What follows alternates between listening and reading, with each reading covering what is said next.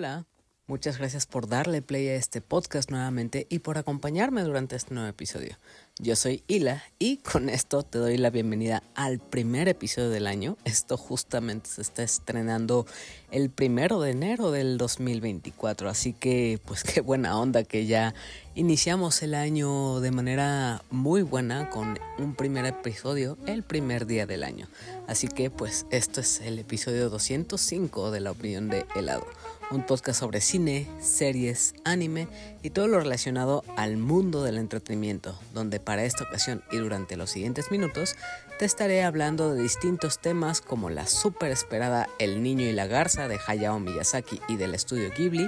de la adaptación biopic sobre Priscilla que nos cuenta la verdad sobre su relación con el rey del rock Elvis,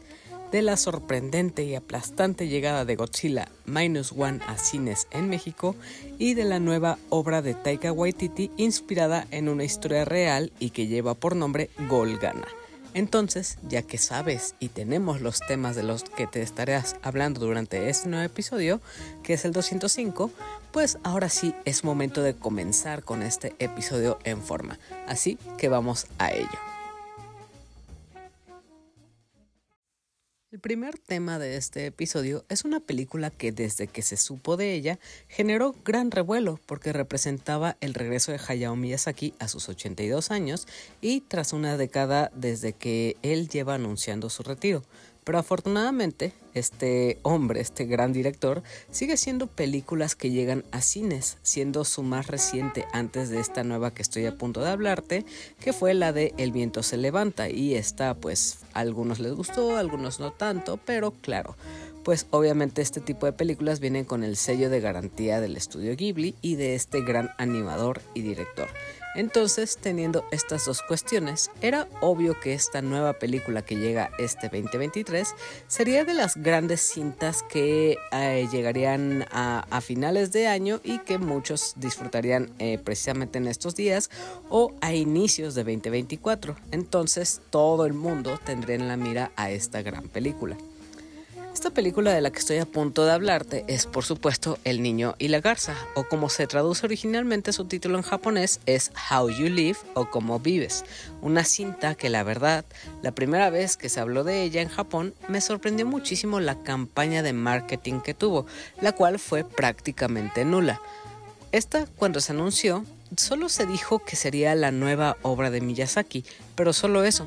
No había póster, no había trailer o teaser, no había título o siquiera una sinopsis, nada. Y este misterio se mantuvo así hasta el día de su estreno en salas en Japón. Entonces, alrededor de su estreno había mucho misterio y emoción por la película al haber toda esta falta de información. Y la verdad, esto este tipo de campaña de marketing se me hizo bastante original, pues me parece increíble cómo el, solo el nombre del director basta para hacer que todo el mundo se interese en una obra de este tipo.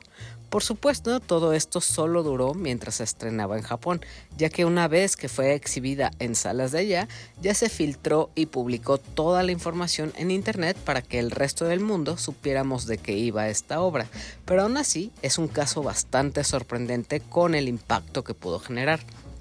Dejando esto de lado y para entrar ya en tema con el niño y la garza, Quiero em-, empezar diciendo y advirtiendo que tal vez esta sea una de las películas más enredadas y complejas de Hayao Miyazaki y del estudio Ghibli en general. Y es que la verdad se trata de una obra de arte, porque lo es,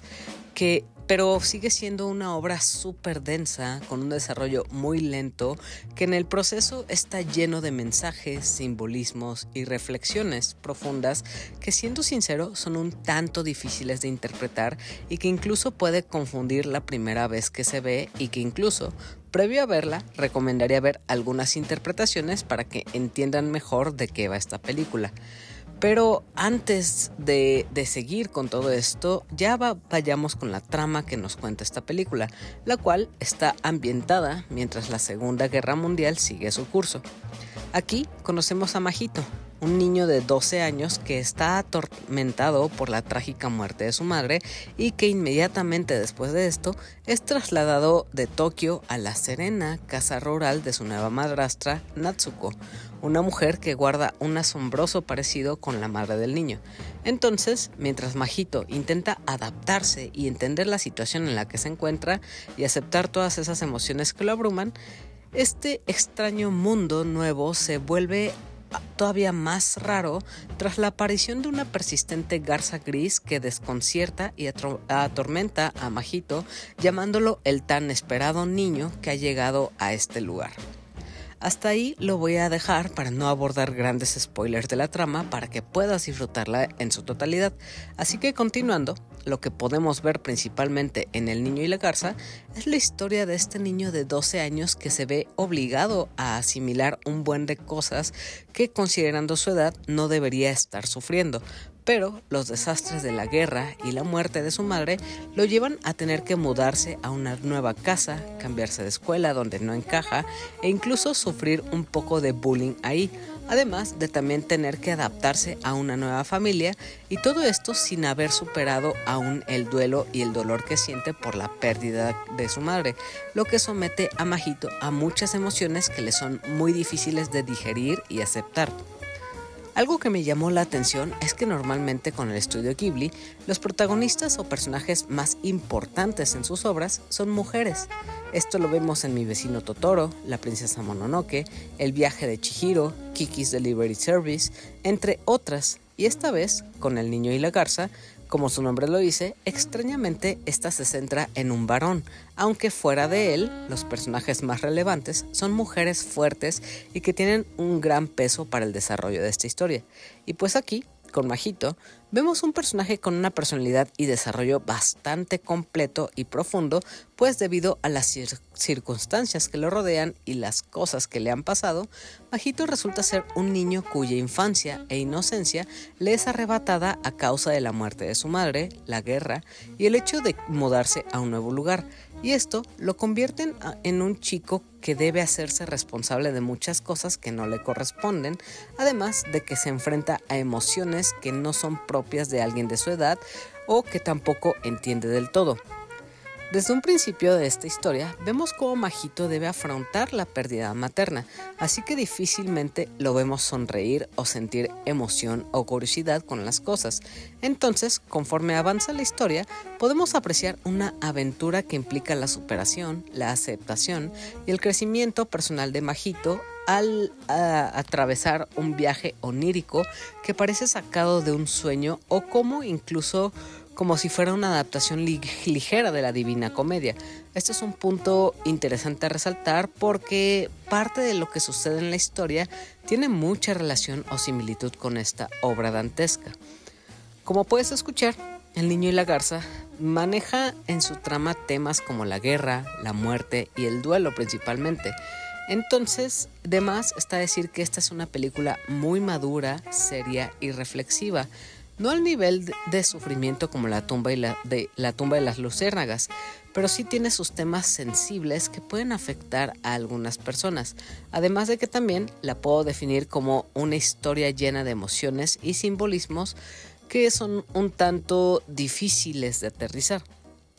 Igual, para que te des una idea sobre lo que va esta película, podría decir que esta es una combinación entre El viento se levanta, que fue la última obra de Hayao Miyazaki, y también entre El viaje de, Chihiro. Entonces muchos conceptos que vemos en estas dos obras eh, se ven muy, muy este, retratadas en esta nueva obra. Igual, una ah, pequeña advertencia que tengo que hacer es que El niño y la garza tiene un desarrollo bastante lento que se toma su tiempo en, en contar las cosas. Como es sabido, la película tiene sus toques de magia y fantasía, solo que estos elementos tardan mucho en llegar. Antes de que lleguen estos, todos estos momentos mágicos, vemos mucho sobre el mundo real y las emociones de Majito. Entonces, todos estos elementos fantasiosos tardan en llegar y estos suceden después de la primera mitad. Así que hay que tenerle una cierta paciencia para eh, empezar a ver este verdadero desarrollo en la trama. Toda esta espera, la verdad, vale la pena porque cuando ese mundo de fantasía se combina con el real, es cuando literal la magia comienza, porque todos estos escenarios y seres extraordinarios que vemos son realmente increíbles y fascinantes, cualidad única y característica de Hayao Miyazaki que nuevamente sorprende con su creatividad y calidad. De todos estos de todos los seres mágicos que salen, definitivamente el más importante e interesante en esta obra es la garza, que haciendo relación con lo que mencioné que hay cierta similitud con la Divina Comedia, aquí esa garza funge como una especie de caronte, o se hace como una guía espiritual que entre comillas acompaña a Majito durante su viaje.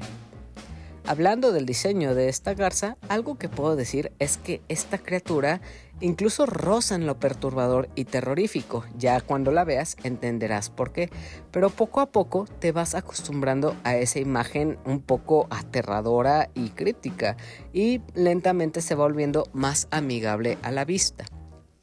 Obviamente pasan muchas más cosas con este personaje, pero eso lo dejaré a que tú lo descubras cuando veas esta película. Además de esto, también hay muchos otros personajes muy únicos que tienen un rol importantísimo para la trama y cada uno de ellos es súper memorable.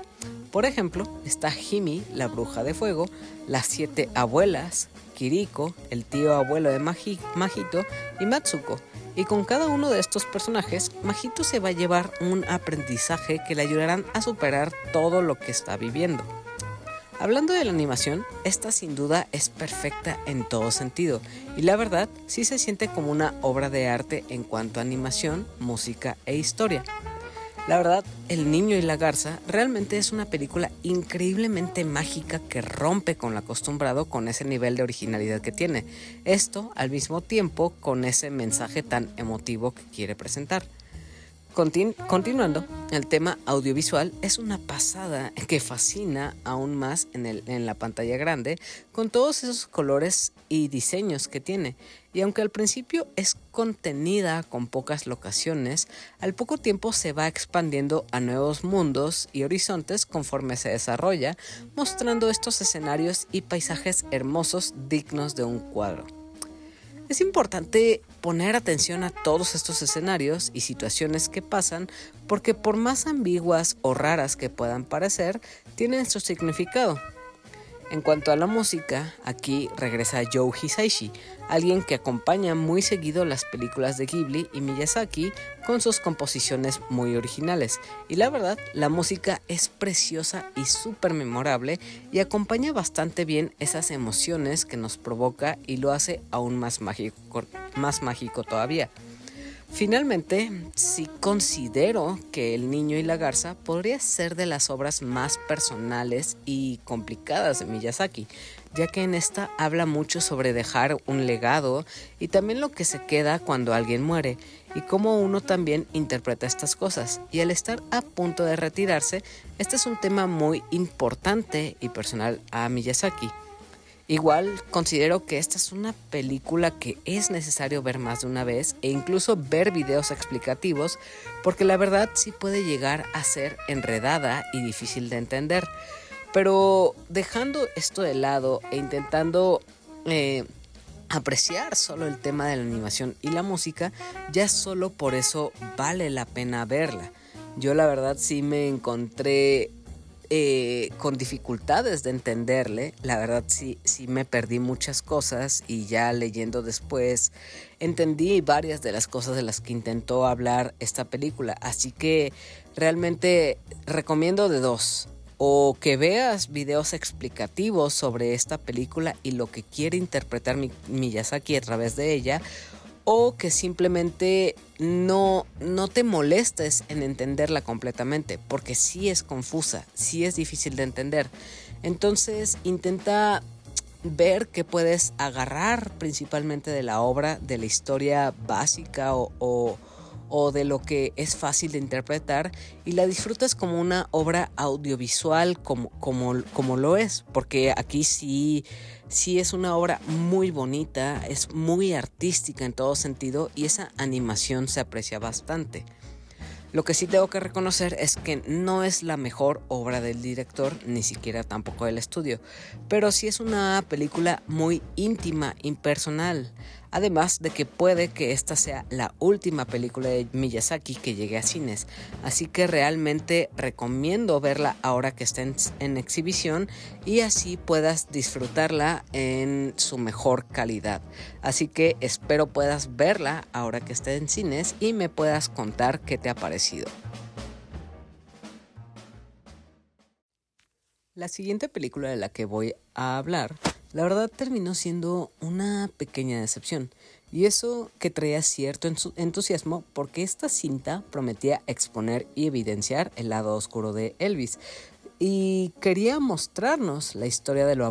abusivo y opresivo que era esta figura tan icónica del rock, y pues al ser algo dirigido por, la, por Sofía Coppola, pues siendo sincero me interesaba ver lo que se lograba interpretar, interpretar y presentar aquí. Pero tristemente esta película sí terminó siendo algo que me quedó a deber. Esta película lleva por nombre Priscila, que se encuentra ahora mismo en cines, y tratándose de la sinopsis, esta nos introduce el momento exacto cuando una muy pero muy joven Priscila Beaulieu conoce a la leyenda Elvis Presley en una fiesta. En este momento, Elvis ya es una estrella de rock, y solo que esta historia, pues, eh, en esta historia, Priscila descubrirá un lado muy distinto del que todos conocemos de Elvis al tener esta intimidad y relación con él, lo que conllevará un intenso y posesivo enamoramiento, pero también un escape a la realidad y también al conocer eh, a esta figura conocida por el resto del mundo como un ícono de la música, pues ella conocerá y experimentará un ángulo muy distinto de lo que todos saben y conocen de él. Lo llamativo de esta película es que esta está inspirada en la autobiografía de Elvis and Me, escrita precisamente por la misma Priscilla Presley, donde ella relató con lujo de detalle cómo fue toda su historia con Elvis, desde que se conocieron hasta que terminó la relación. Y sumado a esto, Sofía Coppola se encarga de adaptar y dirigir esta historia, así que esto es suficiente como para hacer que esto sea bastante llamativo a primera vista. Entonces, como tal, Priscila nos muestra esta historia real en la que podemos ver la verdadera cara de Elvis, pues la obra nos muestra el lado no visto de un gran mito estadounidense que a través de este largo noviazgo y el matrimonio pues turbulento de Elvis y Priscila, pues abarca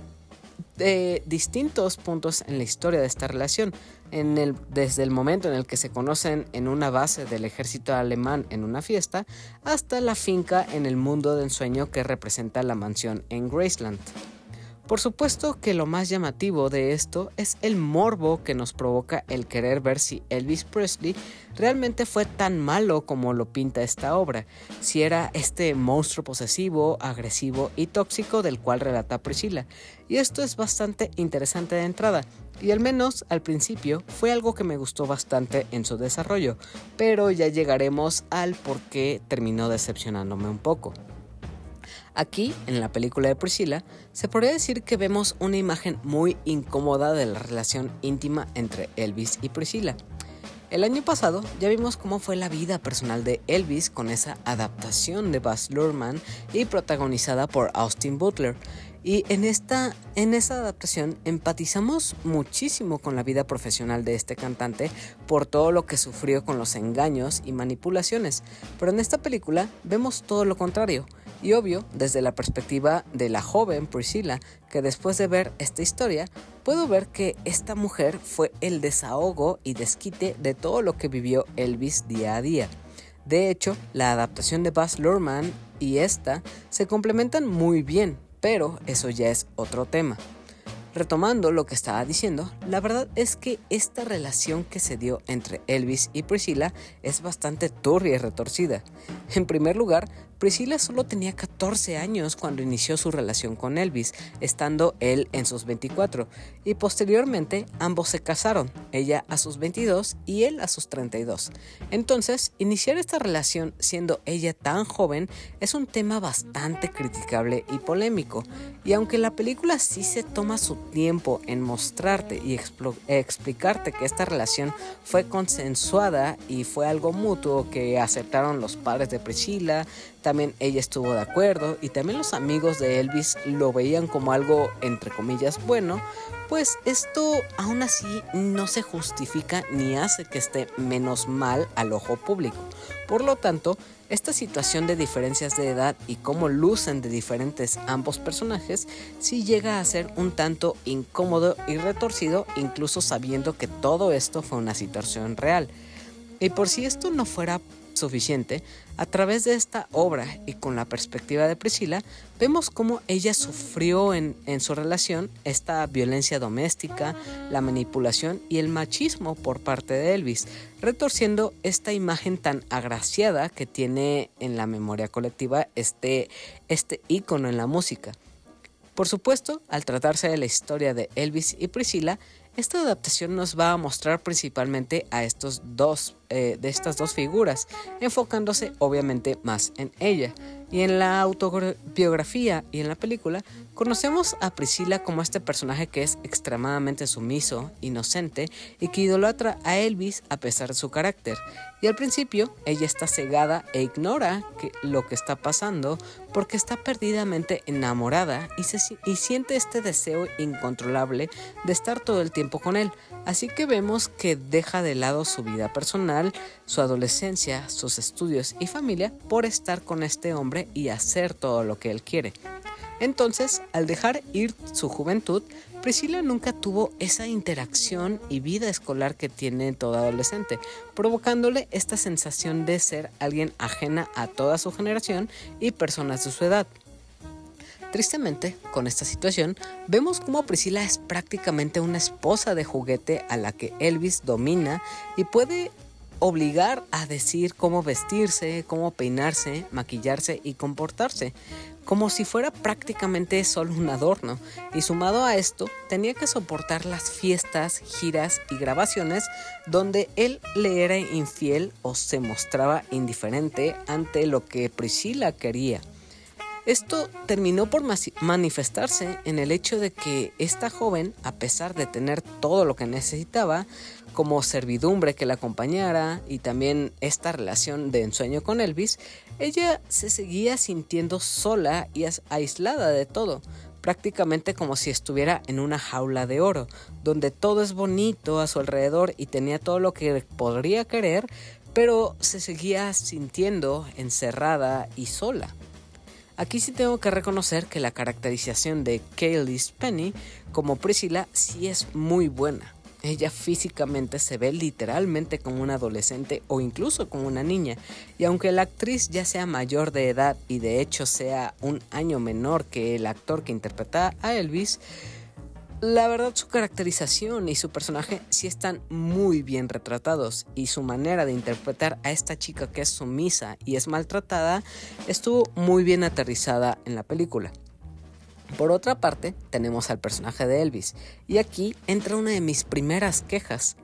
Este Elvis está interpretado por Jacob Elordi, este chico que apenas vimos en Saltburn y también en Euphoria, y él es un buen actor pero mi mayor problema es que físicamente no lo veo como Elvis. No, no, no, logra aterrizar la manera de hablar de Elvis, ni tampoco camina como él, o, o tampoco luce como esta figura del rock. Simplemente parece que Elordi está haciendo de un fuckboy genérico o de él mismo. Entonces, esta imagen de Elvis no me convence en lo absoluto. En cuanto, a su personaje, vemos la interpretación de un Elvis muy agresivo, posesivo y tóxico que no puede dejar a Priscilla hacer lo que ella quiere. Es este ser dominante que hace lo que le place y terminan pintándolo en esta adaptación tal cual como el típico fuckboy que cuando está de buenas es un caballero y es un ángel, pero cuando no está en su mejor humor es agresivo, tóxico y posesivo. Tengo que dejar en claro que la película no es sobre Elvis. El título de la película ya lo deja en claro, pues es la historia de Priscila, pero aún así, siendo una pieza eh, clave Elvis, como que no me funcionó tanto este personaje. Prácticamente lo único que me gustó en esta obra fue la actuación de Priscila y también la fotografía que tiene, pero fuera de eso me pareció bastante decepcionante, plana y floja.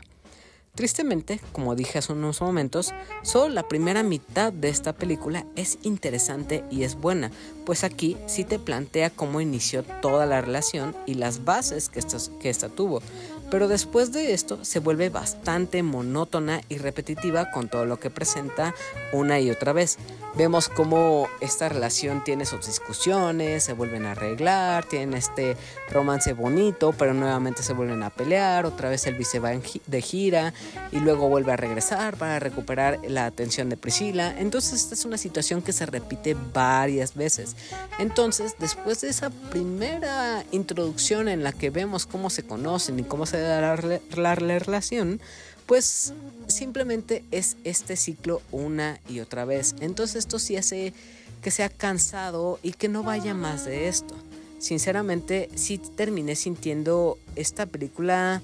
como si fuera algo de plataforma que es poco interesante o poco propositivo. Que hablando de, esta efectivamente es una producción de movie, así que sí puedes esperar a que llegue a su catálogo pronto y sí es una película de plataforma, pero sí tuvo su exhibición en cines buscando conseguir ciertas nominaciones o que también la gente vaya a verla a cines. Pero para, para no destrozarla, también y continuar diciendo que es una mala película, pues vuelvo a mencionar que sí tiene sus cosas buenas, como por ejemplo la fotografía, que sí me gustó mucho y me parece que es muy buena, sobre todo porque a través de ella hacen que Graceland, que es este palacio enorme de Elvis, se vea como una verdadera jaula de oro, por más bonita y grande que sea, haciendo que Priscila se vea verdaderamente encerrada en una casa de muñecas que le queda muy pequeña y asfixiante, ya que ella misma no puede ni siquiera salir al jardín, ya que se ve mal, mal ella y se lo critican bastante fuera de esta fotografía que sí me gustó bastante y que logra recrear este encierro que sentía Priscila, no, no siento o creo que se atreva a eh, que esta sea una, una obra que se atreva verdaderamente a manchar la, la imagen de Elvis. Sí lo muestra con ciertas agresiones o con su machismo y con su toxicidad, pero, pero a fin de cuentas siempre fue algo que que entre ellos dos estuvo consensuado. No es, no es una obra que diga que Elvis fue un hombre terrible, ni, ni se atreve a mostrar su peor cara. Sí se contuvo bastante a, a, a mostrar lo que verdaderamente pasó en realidad. Además de que la manera en la que al final termina esta relación sí, sí fue de manera muy apresurada e insípida, lo que no me dio este cierre que necesitaba. Vemos mucha repetición en cuanto a los problemas y las peleas que hay entre esta pareja, pero a la hora de desarrollar ese final sí no se tomó el tiempo adecuado, lo cual también terminó fallándome. Entonces, la verdad, ahora que está en cines esta película, sí recomiendo que la eviten o se la salten. Mejor esperen a que llegue a la plataforma, ya que no es tal cual una mala película, solo que sí siento que terminó decepcionando y desaprovechando todo este potencial que podría tener. Pero así como hay en este episodio cosas que no recomiendo tanto, también hay otras que la verdad sí insisto e imploro vayas a ver allá a cines, porque al menos personalmente esta película de la que estoy a punto de hablar ocupa mi top 3 de las mejores películas del año 2023 y la verdad al verla en la pantalla grande me voló la cabeza en todo sentido. La película de la que voy a hablar ahora es la de Godzilla Minus One una película de la cual seguramente ya escuchaste hablar mucho recientemente, pues los últimos días ha habido un enorme revuelo sobre lo impactante e increíble que es esta nueva cinta de Godzilla, donde ahora sí vemos a este monstruo o a esta criatura como el verdadero monstruo que es. Y como dato importante, Godzilla Minus One conmemora y celebra los 70 años de esta maravillosa franquicia que ya ha tenido numerosas películas, series, animes, videojuegos, tanto japoneses como americanos, porque hasta en eso también tenemos un Monsterverse, pero eso es otra historia. Esta vez, con Godzilla Minus One, tenemos el regreso de la nación japonesa para demostrarnos cómo se hace una increíble película sobre monstruos gigantes y aterradores, con un muy bajo presupuesto con el que logran una maravilla narrativa y visual. Y es que de verdad este detalle puede dejarte sorprendido. Esta película, que indudablemente es de las mejores cosas que he visto este año, solo ha costado 15 millones de dólares, incluso menos según el director Takashi Yamazaki, entonces, esto deja en completo ridículo a producciones de compañías como Disney, Marvel, DC, entre otras, cuyas producciones sobrepasan los 300 millones de dólares y terminan siendo productos mediocres y chafas. Entonces, al ver lo que ha logrado Godzilla Minus One en pantalla, esto sí es un cachetadón a las producciones hollywoodenses. Pero me estoy saliendo del tema, así que retomemos, yendo de una vez a la trama que nos cuenta Godzilla Minus One. Esta se centra en Koichi Shikushima, un piloto kamikaze que ha escapado de su deber por el temor a la muerte, cosa que es una deshonra enorme para su país. Y paréntesis aquí, pues esto es algo muy importante para el desarrollo de la historia, así que toma mucho en cuenta este tema de la deshonra y del miedo a la muerte. Continuando con lo que estaba diciendo, Koichi pensaba haber librado a la muerte al evadir su responsabilidad como piloto kamikaze, pero la suerte parece no estar de su lado, pues en cuestión de nada, la isla Odo, que es donde aterrizó Koichi, es atacada por un monstruo gigante que destruye la base militar, los aviones que se encuentran ahí estacionados y masacra a la mayoría de los ingenieros que se encontraban en el lugar debido a que Shikishima no logra distraer al, al monstruo con las armas que portaba su avión. Tras este ataque, los únicos supervivientes fueron él y otro ingeniero, y a causa de esto, Koichi siente una abrumadora cantidad de culpa por sentirse responsable por la muerte de los otros ingenieros y por haber huido de su responsabilidad como piloto suicida. Y la misma culpa no le da tregua, ya que al volver a su hogar descubre que el pueblo que, en el que vivía ha sido destruido por los bombardeos, además de que también sus padres han muerto pero la llegada de una mujer sin hogar y un misterioso bebé le dan a Koichi la oportunidad de redimirse y liberarse de esa culpa que siente, impulsándolo a rehacer su vida nuevamente, dándole un hogar y una esperanza de vida a esta bebé y la mujer que llega con, e, con esta pequeña. Esto sería lo ideal para la vida de Koichi y reparar lo que ha sucedido en su pasado, pero ese monstruo gigante conocido como Godzilla sigue oculto y amenazando la vida de los japoneses como la conocemos, así que dependerá de este joven piloto el cómo logra sobrevivir a esta pesadilla que apenas comienza, pues las apariciones de Godzilla no terminan con ese primer encuentro que tuvo. Esto es lo que te puedo contar sobre esta película y esos son tan solo los primeros 10 o 15 minutos de la película. Entonces, como puedes ver, esta historia tendrá un enfoque o perspectiva centrada principalmente en los humanos, más específicamente en Koichi Shikishima, Noriko Oishi y Akiko, que es la bebé. Y aquí estos dos personajes fungirán un papel muy importante para la vida de Koichi y también es con las que se encuentra literalmente para adoptar y, cuidar después de regresar a su pueblo. Obviamente también tendremos otros personajes variopintos que tendrán un peso bastante importante para la trama y con quienes tendremos mucho apego por su personalidad y peso en esta historia una vez su camino se entrelaza con el de Koichi. Algo que tengo que reconocer e incluso aplaudir es que normalmente en este tipo de películas sobre monstruos gigantes destruyendo la ciudad, lo que menos podré importarme y lo que menos me interesa es lo que pasa con los humanos y solo quiero ver la destrucción y al monstruo gigante aparecer. Y de hecho, en muchas obras de este tipo, el drama humano es algo que termina aburriéndome muchísimo, pero en esta ocasión, en Godzilla Minus One, sorprendentemente lo más interesante para mí es todo lo que sucede con los protagonistas y todas las personas en tierra. Aquí al fin, esos mismos protagonistas logran crear una conexión con nosotros que hace que nos importe su destino, lo que logra que al momento en el que estos personajes estén en peligro, verdaderamente nos preocupemos por lo que pueda pasarles y queremos que salgan a salvo de la situación en la que se encuentran. Con esto mismo, es obvio que los humanos son como hormigas para Godzilla, entonces, al ser seres insignificantes para este monstruo, a través de ellos se retrata esa sensación de terror y miedo en las expresiones de todos los humanos, y eso ayuda a aumentar esa sensación de desesperanza y vulnerabilidad en los que corren el riesgo de ser aplastados por Godzilla.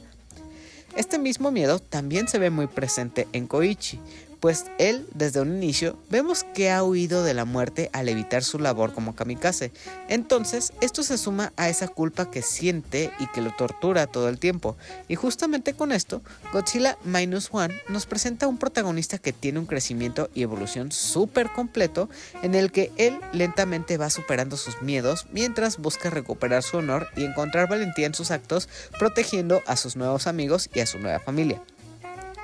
Algo que sí hay que decir es que esta película se centra muchísimo más en el drama humano, que creo que eso ya quedó bastante claro. Y en el mismo, en la en el mismo desarrollo de la película,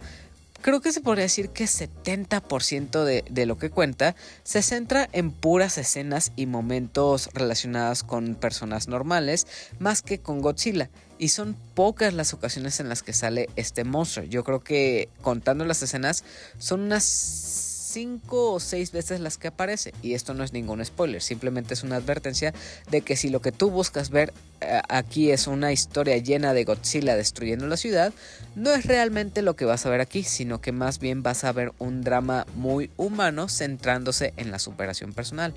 Entonces aquí, con esto mismo que acabo de decir, narrativamente Godzilla Minus One es bastante buena y es mucho más que solo una película de monstruos. Es una historia muy humana que se centra en el amor, el dolor, la redención, la culpa, la familia, pero también el conflicto entre lo que son los humanos y las bestias y la misma guerra. Y junto con esto mismo, tiene un mensaje antibélico súper entrañable que impulsa a que nosotros queramos siempre elegir la vida y evitar el conflicto o la guerra, yendo así en contra de este mismo nacionalismo japonés con esta cultura de los pilotos kamikaze que había en ese momento. Pasando ya a lo de Godzilla como monstruo, aquí, aunque sale unas cuantas veces en la película, su presencia sí es algo súper aterrador e imponente. Algo que hay que dejar en claro es que este no es un Godzilla heroico o que protege a los humanos como nos lo han presentado en las versiones americanas, donde precisamente este monstruo protege a la isla de Japón de otras criaturas que amenazan la existencia humana. Aquí en Minus One, Godzilla es el verdadero monstruo y villano, y en cada momento en el que sale demuestra lo aterrador que puede llegar a ser con toda esa destrucción y muerte que causa a su paso. Y evidentemente, este ser representa el terror a las armas nucleares y las consecuencias de la misma guerra, mostrando que lo que sucede es culpa de la misma humanidad y lo que se han provocado ellos mismos. En esta película se muestra muy bien que Godzilla es un verdadero monstruo brutal y una fuerza terrorífica de destrucción masiva y su diseño que le hicieron, el diseño físico, la animación, la forma de su cuerpo, la textura de su piel, la apariencia de sus espinas dorsales, la forma de sus ojos llenos de ira incontrolable, sus fauces conformada por colmillos superafilados y su característico y ensordecedor rugido son sin duda algo alucinante que en el momento en el que llegas a verlos en pantalla van a lograr enchinarte la piel. Y ver esto en la pantalla grande es una de las cosas más sorprendentes de esta película. Y por ejemplo, ahora mismo que estoy hablando de esto, puedo mencionar esa escena del primer aliento atómico que hace Godzilla. Y esto no es sin ningún spoiler porque esto incluso sale en el trailer. Y al momento de recordar esta escena, la verdad sí se me enchina la piel y me emociono al rememorar el sonido que hace, al ver cómo se carga su espalda de esta energía atómica y el momento en el que la dispara es sin duda uno de los momentos más impresionantes de esta película. Y evidentemente con esto mismo tengo que hablar de la animación y los efectos visuales que sin duda son de la mejor calidad y están súper pulidos. Además de que es lo mejor que he visto en cuanto a animación CGI este año, donde por supuesto las secuencias de destrucción de la ciudad y todo lo que hay relacionado a Godzilla no se quedan atrás. Godzilla Minus One sin duda renueva y moderniza el concepto de los monstruos gigantes en el cine. Y lo mejor de todo esto es que no necesitas saber absolutamente nada de Godzilla, pues esta obra se separa y diferencia mucho de la versión americana producida por Legendary y de hecho en este aspecto es muchísimo mejor que todo lo que se ha hecho en su versión americana e incluso con Monarch, que es la serie de Apple TV Plus que está ahorita mismo en emisión. Pero tampoco Minus One tiene ninguna relación con las películas japonesas. Esto se podría decir que es un producto completamente nuevo que presenta un nuevo origen a Godzilla, así que cualquier persona que no sepa nada de esta franquicia puede entrarle sin miedo a perderse en, en el lore o la cultura que hay alrededor de este monstruo. Hablando ya de los aspectos técnicos, la edición de sonido y la banda sonora son un tema increíble cada sonido, cada pisada, cada explosión o estallido, todas estas cosas que cuando, suceden en pantalla hacen retumbar la sala entera y esto hace que sea una experiencia súper envolvente y en cuanto al soundtrack que podemos escuchar es muy bonito homenaje el escuchar que cuando aparece Godzilla es el tema original y antiguo de la franquicia original. Sinceramente, a Godzilla Minus One no le puedo ver ningún error ni nada malo, pues la verdad, para mí, esta sí es una película perfecta en todo sentido, tanto la animación como la música, como el CGI, como lo narrativo, sin duda es algo que no tiene ningún error en lo absoluto y que como nuevamente menciono, esto definitivamente va para mi top 3 de las mejores películas del año. Y por supuesto, está de más decir que esta joya es imperdible para ver en cines. Así que después de todo lo que hablé, espero te animes a verla y también me cuentes qué te ha parecido.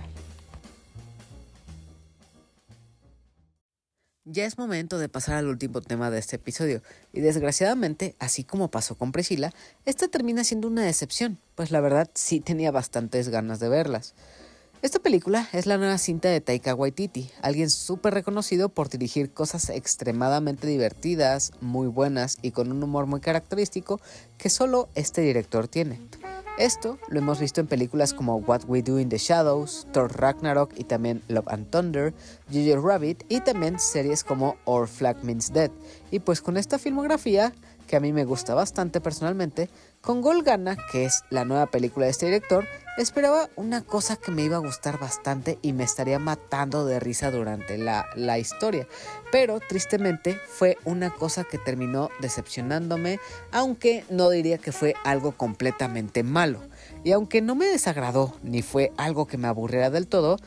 Golgana me quedó a deber muchísimo siendo algo súper genérico y olvidable, algo que podría decirse que es como una película que vas a ver en el autobús y hasta ahí se te va a olvidar,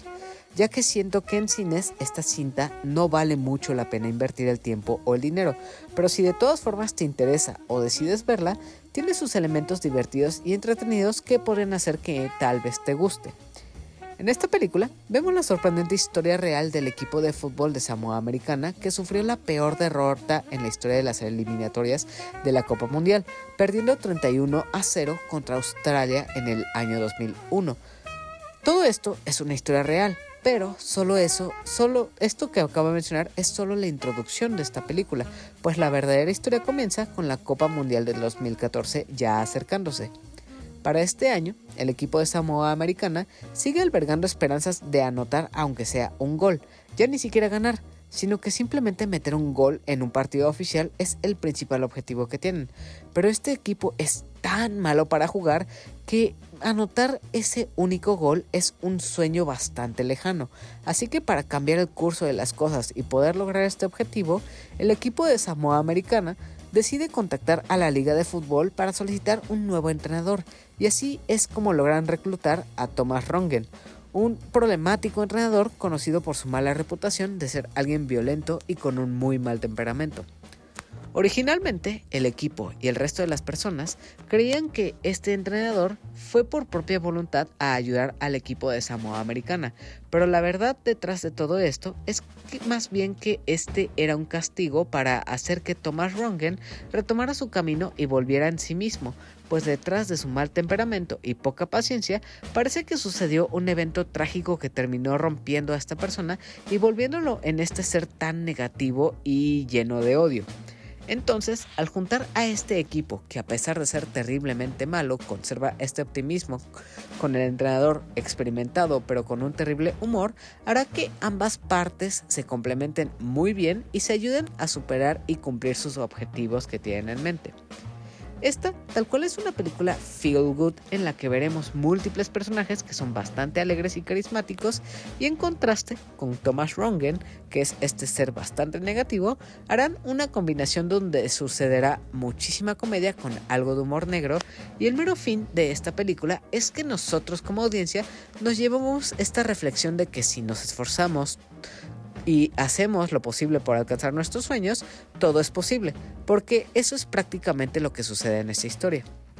La verdad, en su desarrollo, Golgana se siente como algo muy del estilo de Taika Waititi, ya que este cuenta con, un, con su humor característico y esa constante sensación de que todo va a salir bien con esta historia. Y eso, la verdad, te contagia esa sensación de alegría y optimismo. Y hasta ahora, lo que llevo diciendo, haría parecer que esta sí es una buena película, y tal vez sí lo sea. Pero el detalle aquí es que para mí esta sigue siendo una película bastante genérica que sabes muy bien hacia dónde va y qué va a pasar durante su desarrollo.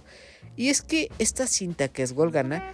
es como si siguiera el libreto que todas las películas de este corte siguen. Este tipo de películas deportivas que nos muestran a un fracasado que quiere superarse. Todas estas siguen ciertos tropos o clichés que las caracterizan o que hacen muy evidente eh, el tipo de historia que quieren contar y algunas de ellas se, diferencian o se separan de, de, estos clichés o tropos, pero desafortunadamente Golgana no intenta ni siquiera separarse de este corte. Es como si esta cinta siguiera el libreto que todas las películas de este tipo siguen, pero no intenta contar algo más original ni salirse de ese guion. Y aunque esté inspirada en una historia real, sigue siendo algo que se siente ah, intrascendente y muy poco original, pues incluso a través de sus personajes, todos ellos son el típico cliché, y el más obvio de todos ellos es evidentemente Thomas Rongen. Este personaje, que por cierto le da vida a Michael Fassbender, surge como un entrenador de este equipo de perdedores, y aquí su papel es, es el de ser la persona más grosera y ojete del mundo. Este personaje es gritón, agresivo, negativo y no tiene ningún respeto por nada ni por nadie. Y tal cual es una persona horrible que no tiene filtros ni suaviza las cosas que dice, llegando a decir cosas verdaderamente ofensivas y feas. Y aunque este carácter a veces funcione para aterrizar algunos chistes, gran parte del tiempo se siente sobreactuado y exagerado. Y esto me sorprende porque acabamos de ver a Fassbender en The Killer haciendo aquí un gran trabajo. Pero en Golgana Aquí se siente su papel muy forzado y falso, y esto en gran parte afecta el cómo funciona con la película. Con esto, quiero decir que esta película no hizo un muy buen casteo, porque en sí no se siente mucha química entre el elenco, y eso al final demerita las cosas buenas que sí tiene Golgana y que no aprovecha como debería. Por ejemplo, dentro de las cosas que me gustaron de esta cinta, una de ellas fue la subtrama de Yeya, que aquí en Golgana surge como una mujer trans, o más bien una fafafine en la cultura samoamericana. Esto del tema de fafafine es algo súper interesante porque aprendemos del vocablo que es efectivamente este fafafine, algo que hace referencia a un tercer, a un tercer género completamente independiente al masculino y femenino. Y cómo aborda este tema con tanto respeto y naturalidad fue algo que me encantó. Y con esta subtrama vemos como Yaiya, como Fafafine, pasa por muchos conflictos personales que le impiden jugar y concentrarse en lo que verdaderamente le importa. Y esta subtrama desafortunadamente no la desarrollan más allá que solo esto, que solo un conflicto personal que ella tiene pero que en ningún momento eh, saca, saca a relucir ni, ni termina de solucionar. Simplemente se presenta como una problemática, pero en ningún momento la resuelve del todo. Entonces surge como esta subtrama inconclusa y esto es triste porque este es de los temas más interesantes de la película y que lo deje así muy en el fondo es algo bastante decepcionante. Fuera de esto, también siento que el humor y la comedia son demasiado contenidos. Y es que de por sí, Taika Waititi es alguien conocido por exagerar muchísimo sus chistes, pero aquí, en Golgana, se sienten demasiado contenidos o muy rebajados, pues uno de los elementos que, que, funciona muy bien con Taika Waititi es que él logra hacer una comedia muy exagerada, muy surrealista y con muchos toques de fantasía. Pero al ser Golgana una adaptación sobre una historia real, como que Taika Waititi no tiene tanta oportunidad de explotar ese humor tan característico que tiene. Entonces muchos de los chistes que tienen sí son muy rebajados y no logran aterrizar bien, lo que termina por saturarnos y hartarnos. Así que esta película con esos chistes que no funcionan termina siendo tediosa y hasta desesperante. Igual, creo que me hubiera, habría gustado que exploraran más sobre la cultura samoana, porque al ser una cultura tan ajena a nosotros, siempre es bonito y muy padre aprender de otras regiones y sus costumbres. Pero aquí aunque las muestra un poco como esta cultura del haka, que es esta intimidación que hacen los equipos antes de un partido o, esto del fafafine y todo, todos esos elementos de la cultura samoana, me hubiera gustado que los explorara y los explicara más. Pero aquí solo, solo nos dice, mira, aquí están, puedes verlos, ay, qué bonitos están, pero no explora más allá de eso y simplemente se centra en cosas menos interesantes. Entonces, esto sí termina por decepcionarme un poco. Entonces, al final, a pesar de estas carencias, Golgana sí tengo que reconocer que cuenta con un mensaje tierno y bonito donde vemos a un equipo cuyo único objetivo es meter solo un gol y se esfuerzan por conseguirlo. Y ver este optimismo sí nos alegra y saca una sonrisa por contar con múltiples personajes carismáticos como Tabitha, por ejemplo, pero simplemente termina siendo una película que cuando acaba y salimos de la sala, muy seguramente la recordaremos durante el resto del día, pero después de eso será algo muy olvidable y que apenas recordaremos de qué trataba. Después de todo, Golgana sin duda no es una Jojo Rabbit ni se le acerca en lo más mínimo. De hecho, tampoco logra superar a películas como Thor Ragnarok o Thor Love and Thunder, pero sí logra ser ligeramente entretenida pero dentro de todo sigue siendo muy intrascendente y olvidable. Así que si esta película sigue siendo algo que te interesa, sugiero que, eh, que, te la saltes en cines y esperes a que llegue a plataforma, ya que de esta manera podrás verla a tu propio ritmo, en la comodidad de tu casa, con la comida que tú gustes, con la compañía que tú aprecies, y así tal vez, es, eh, tal vez sea un producto que disfrutes más. Pero al estar en cines, la verdad no la recomiendo tanto. Así que, pues ahí está la recomendación de que mejor esperes a esta película a que llegue a plataformas para que así puedas verla. Y pues con esto terminamos con los temas de este episodio 205. La verdad estuvo muy mezcladito, tuvimos dos películas un tanto decepcionantes, pero también tuvimos dos muy buenas y que recomiendo mucho ver. Así que ya que terminamos de hablar de ellas, es el momento perfecto de pasar a la sección de preguntas y mensajes que sí llegaron algunas para este episodio. El primer mensaje que ha llegado para este episodio es de Burningham, quien escribe. Hola, feliz año. Yo creo que veré El Niño y la Garza o Godzilla Minus One en estos días. Saludos. Bueno, Burning Hand, espero puedas ver ambas películas. Creo que la mejor experiencia para disfrutar ambas es verlas seguiditas, ya que ambas son muy disfrutables y cuentan con cosas muy bonitas. Una es una animación muy artística y la otra es una película con una narrativa muy buena, llena de destrucción, efectos visuales sorprendentes y con una figura icónica en la cultura popular.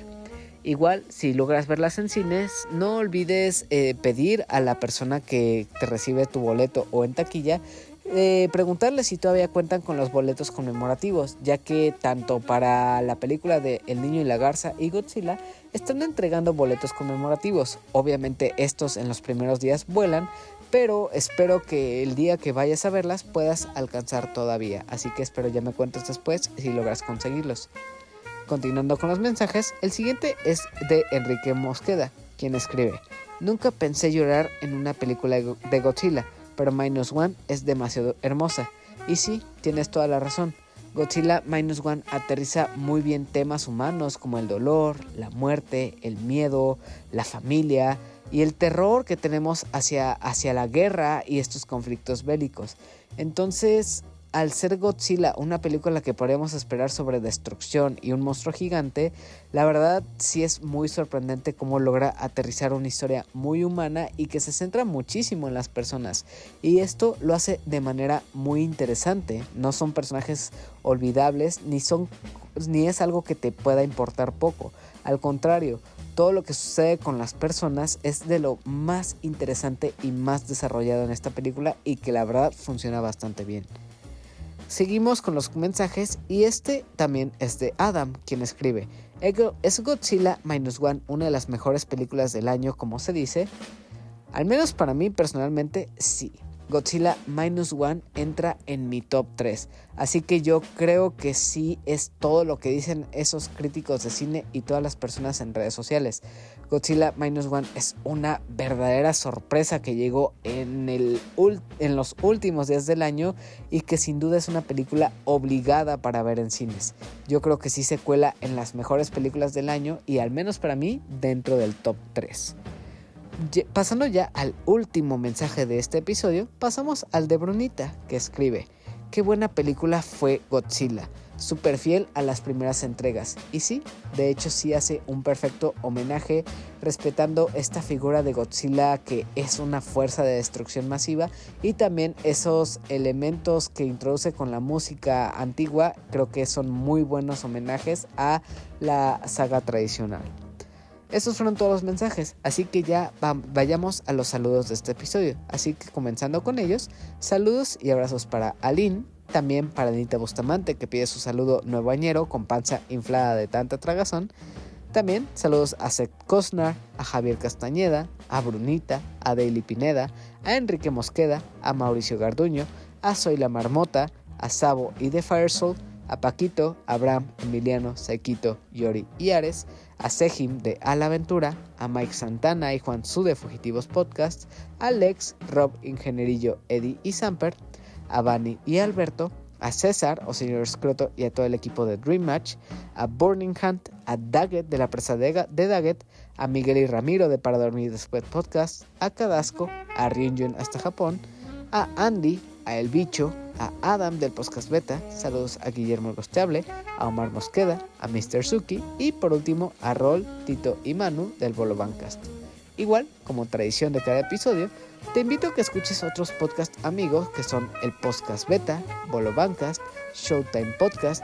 Dream Match, A la Aventura, Susurros del Inframundo, Fugitivos Podcast y Filme, Tinta y Sangre. Así que espero también puedas escuchar esos podcasts que son algo que recomiendo mucho y que los temas de los que hablan todos ellos son bastante recomendables. Así que ahora que ya llegamos aquí, te agradezco que, me hayas acompañado durante este episodio. Así que si los temas de los que hablé hoy fueron de tu agrado, espero que me puedas contar en redes sociales qué te han parecido. Así que hablando de redes sociales, espero puedas seguirme tan, en todas las redes como son X, Instagram, Facebook, todas, todas las que te ocurran, ahí estamos. Eh, yo personalmente me encuentro como arroba heladito, esto es E-L-A-H-D-I-T-O y la cuenta oficial del podcast es arroba opinión de helado. Te sugiero principalmente seguirme en la cuenta de Heladito porque ahí es donde más estoy compartiendo cosas sobre lo que voy a grabar, sobre lo que estoy viendo y también en general pues mi vida personal. Así que ahí habría más interacción. También espero que a este podcast lo puedas seguir en los distintos lugares donde se aloja como Spotify, Apple Podcast, Anchor, iBox, Google Podcast o hasta YouTube. Y hablando de YouTube, no olvides suscribirte, dejar tu like y también espero me puedas comentar en la sección de comentarios qué te ha parecido este episodio. O si no lo estás escuchando en YouTube y estás por ejemplo en Spotify, también hay una sección de comentarios donde puedes decirme qué te ha parecido. También, ya se me estaba olvidando, eh, puedes seguirme en la plataforma de Cinefil, en la red social de cinéfilos que es Letterbox. Ahí normalmente estoy agregando las películas que voy viendo día a día y también en algunas ocasiones estoy haciendo reseñas escritas. Así que si tienes Letterbox, no olvides seguirme para que también te enteres de lo que estoy escribiendo por ahí. Muchas gracias por acompañarme durante este episodio 205. Espero te haya gustado y que eh, este episodio que llega el primer día del año, pues em, abra y empiece eh, lo que sería un largo camino de nuevos episodios durante este 24. Así que, ¿qué más puedo decir? Muy feliz año nuevo. Espero que todas estas fiestas te las hayas pasado increíblemente bien con tu familia o incluso solo, ¿por qué no? Así que ahora que este 2024 inicia, realmente de corazón te deseo lo mejor. Espero que todas tus metas y objetivos se cumplan y que este año traiga muchas sorpresas bonitas y agradables para ti y para todos nosotros. Recuerda que yo soy Hila, este fue el podcast de, la opinión de helado en su episodio 205 y recuerda, como siempre, sé una buena persona, persigue tus sueños y apunta al futuro que tú deseas. Muchas gracias por escucharme, adiós y hasta la próxima. Bye.